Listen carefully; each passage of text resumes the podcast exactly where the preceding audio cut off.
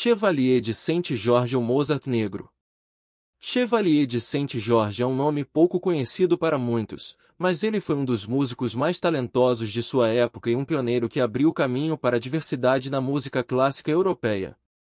Nascido em 1745 na ilha de Guadalupe, filho de um rico fazendeiro das Antilhas e uma jovem escravizada de 17 anos, Saint-Georges teve uma vida difícil, mas seu pai deu-lhe uma educação digna de qualquer filho de fidalgo. Como resultado, ele se tornou um dos primeiros músicos clássicos europeus de origem africana. Saint-Georges se destacou em muitas áreas, incluindo esgrima, música e liderança militar. Ele foi o melhor espadachim da França e um dos melhores da Europa na sua época. Além disso, ele era um violinista virtuoso e se tornou o chefe da Orquestra de Paris. Foi chamado de Mozart Negro ou Voltaire da música por causa de sua notável habilidade musical e sua grande inteligência. Apesar de suas realizações, Saint-Georges sofreu preconceito racial durante sua vida.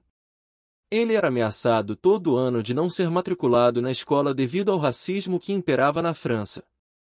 Mesmo assim, graças às influências do pai, ele conseguiu entrar na Academia Real de Música do Rei. Durante a Revolução Francesa, Saint-Georges conduziu uma brigada de afrodescendentes voluntários, conhecida como a Legião Saint-Georges. Foi nomeado primeiro coronel negro do exército francês e Alexandre Dumas Pai, autor do livro Os Três Mosqueteiros, serviu sob seu comando. Saint-Georges também lutou pela igualdade e contra a escravidão, se tornando um ícone para muitos. Além de suas habilidades em música e esgrima, Saint-Georges também se tornou um franco-maçom. Ele foi iniciado na surdina devido ao preconceito da época, pelo grão-mestre do Grão Orient, Louis-Philippe Joseph d'Orléans, na loja Les Neuf Soeurs.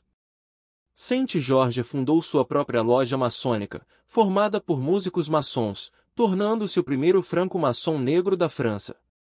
A música de Saint-Georges é notável por suas misturas de estilos, incluindo influências da música africana e da música popular francesa. Ele compôs várias óperas, música de câmara e sinfonias, que foram muito apreciadas durante sua vida. No entanto, sua música foi injustamente esquecida depois de sua morte.